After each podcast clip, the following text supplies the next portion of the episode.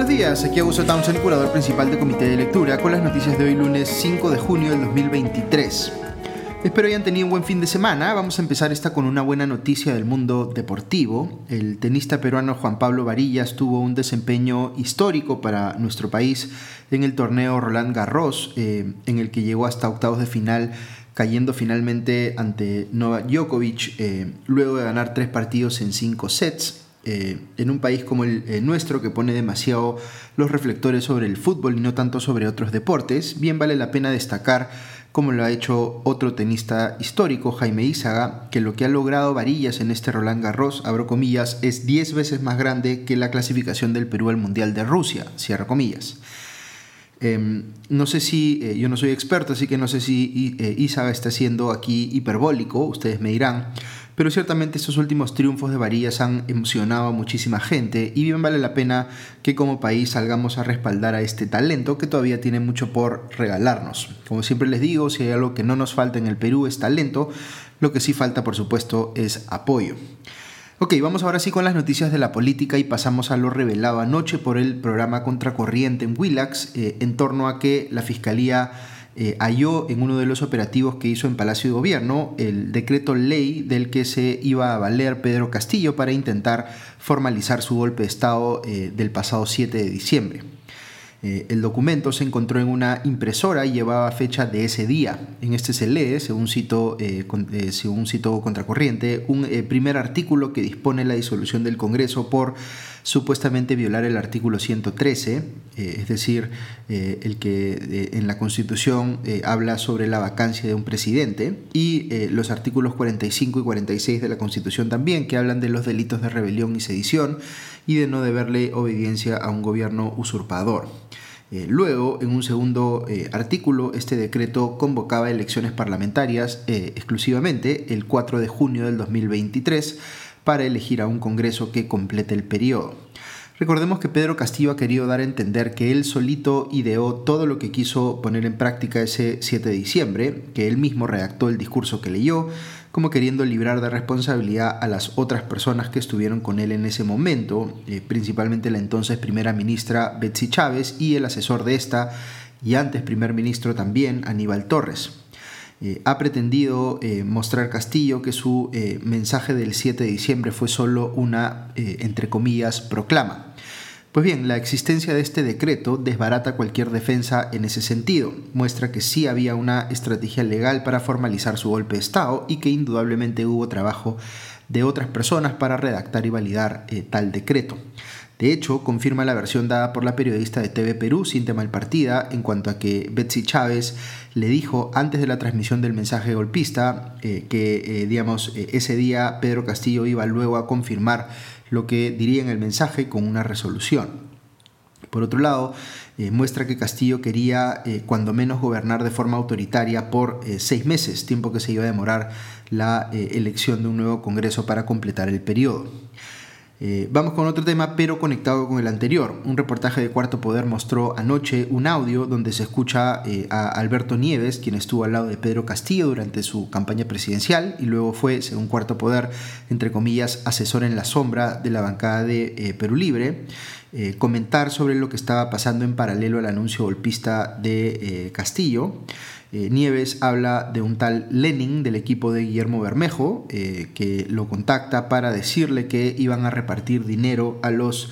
eh, protestantes tras la caída de Castillo, porque, abro comillas, el poder no lo vamos a perder, cierro comillas.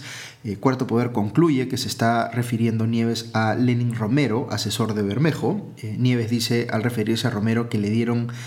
eh, que este tenía, digamos, eh, celulares que iba a repartir eh, a varias personas, 90 celulares en total,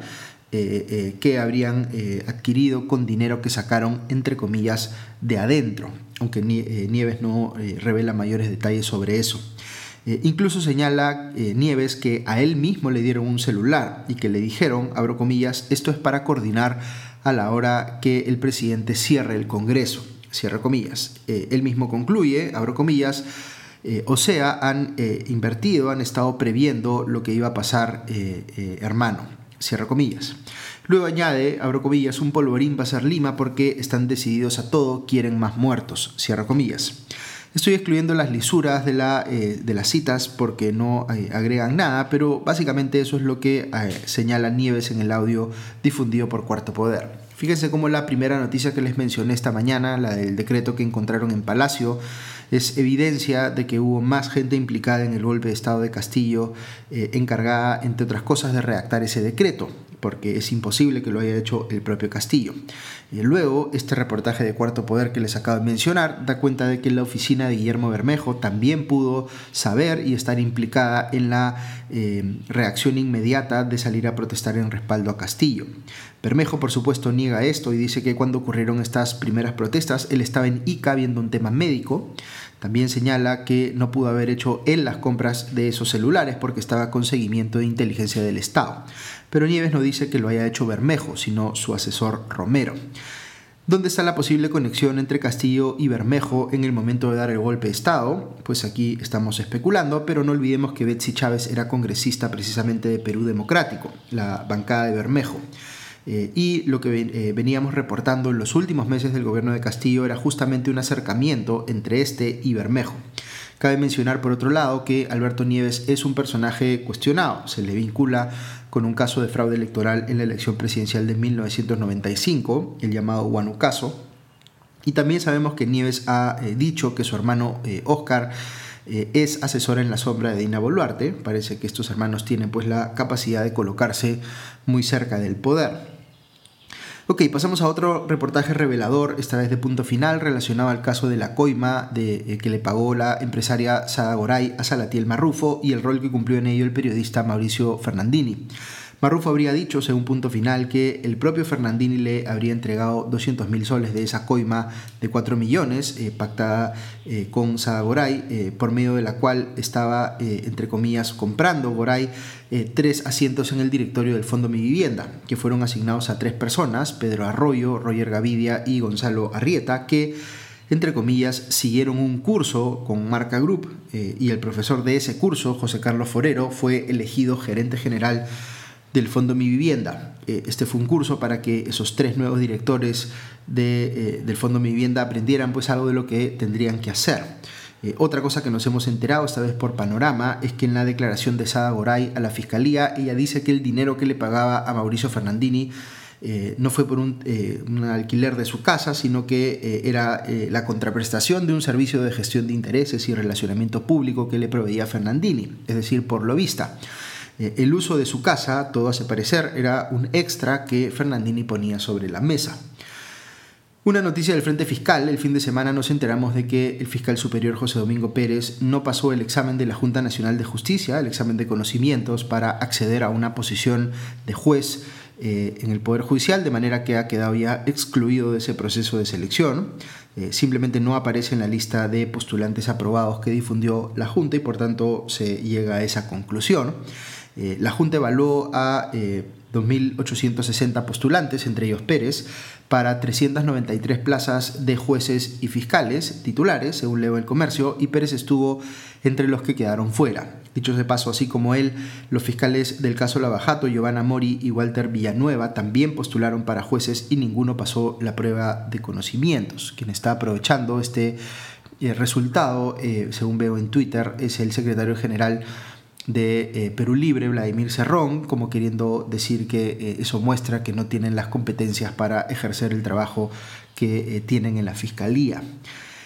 Ok, un par de noticias más para ir cerrando. hoy la Comisión de Ética del Congreso va a ver, entre otros, los casos de Digna Calle, denunciada por mandarse a mudar a Estados Unidos siendo congresista, y el caso de Edgar Tello, uno de los parlamentarios acusados de, entre comillas, muchos sueldos. Eh, en el gobierno, entre tanto, veo que han salido viceministros en las carteras de Interior. Eh, Néstor Roger Segarra ha sido reemplazado en el eh, viceministerio de Orden Interno por el general de la Policía en Retiro Miguel Ángel Núñez Polar. y en la cartera de Transportes, donde renunció Alberto Ñeco y todavía no hay reemplazo. Hay un tema adicional que debemos tener en el radar y es el desarrollado en extenso en una nota de Martín Hidalgo el fin de semana en el comercio y que da cuenta de un cambio promovido en el Congreso para que las eh, maquinarias incautadas eh, de la minería ilegal no sean destruidas, sino enviadas a los gobiernos regionales eh, y locales correspondientes. Una forma benevolente de interpretar esta iniciativa legislativa es que los congresistas no quieren desperdiciar esas maquinarias que podrían utilizarse para otras cosas, pero la interpretación más bien suspicaz eh, y hay razones para ser suspicaz en este caso, es que esos gobiernos subnacionales pueden estar capturados eh, ya por los intereses de la minería ilegal, con lo cual la maquinaria podría encontrar pues, la manera de regresar a esa industria. Eh, vale la pena mencionar que el proponente de esta iniciativa, el congresista Salguana de Alianza para el Progreso, ya ha estado vinculado pues, en el pasado a la actividad de la minería ilegal. Cierro muy rápidamente con una recomendación de lectura para aquellos de ustedes que están en posiciones de liderazgo en el sector empresarial. Eh, el fin de semana se publicó en el, Financial Times, el diario británico, un artículo de Camila Cavendish con el título eh, Every Big Business Needs Its Own Chief Political Officer o cada negocio grande necesita un ejecutivo principal en temas políticos. Eh, es una reflexión sobre cómo en algunas industrias globales las eh, corporaciones que las lideran tienen que estar eh, o enfrentar complejidades crecientes en el ámbito político que requieren un mindset o una forma de pensar distinta a la que tienen los empresarios y o ejecutivos y por tanto bien valdría la pena, según Cavendish, que empiecen a considerar la opción de contratar a un ejecutivo de alto nivel que traiga ese expertise a la mesa. Claro, el artículo se refiere a empresas globales, pero yo diría que la reflexión eh, también aplica en entornos locales que son políticamente muy complejos, como el peruano. No estoy sugiriendo en ningún caso que las empresas se pongan a contratar políticos a diestra y siniestra, pero sí creo que hay una necesidad de que los empresarios y ejecutivos en el Perú desarrollen un mejor entendimiento de cómo funciona y cómo debiera funcionar la política con P mayúscula en el país porque a veces lo que pasa es que se quiere entender la política utilizando los mismos parámetros o paradigmas con los cuales se busca entender el mundo de los negocios, y son mundos diferentes que responden en muchos sentidos a códigos distintos. Cuando se habla de conectar más al mundo de los negocios con la política, algunos piensan que lo que se está sugiriendo es que los empresarios o ejecutivos decían eh, postular algo. Yo diría que es mejor empezar con algo mucho más básico, pero eh, igualmente fundamental, vale decir, eh, impulsar una suerte de alfabetización política en el mundo empresarial que los lleve a entender un poco mejor este otro fenómeno, desde la toma de conciencia de que la sostenibilidad de sus negocios depende en términos generales de la buena marcha de la política en el país. Ok, eso es todo por hoy, que tengan un buen día y una buena semana y ya nos escuchamos pronto. Adiós.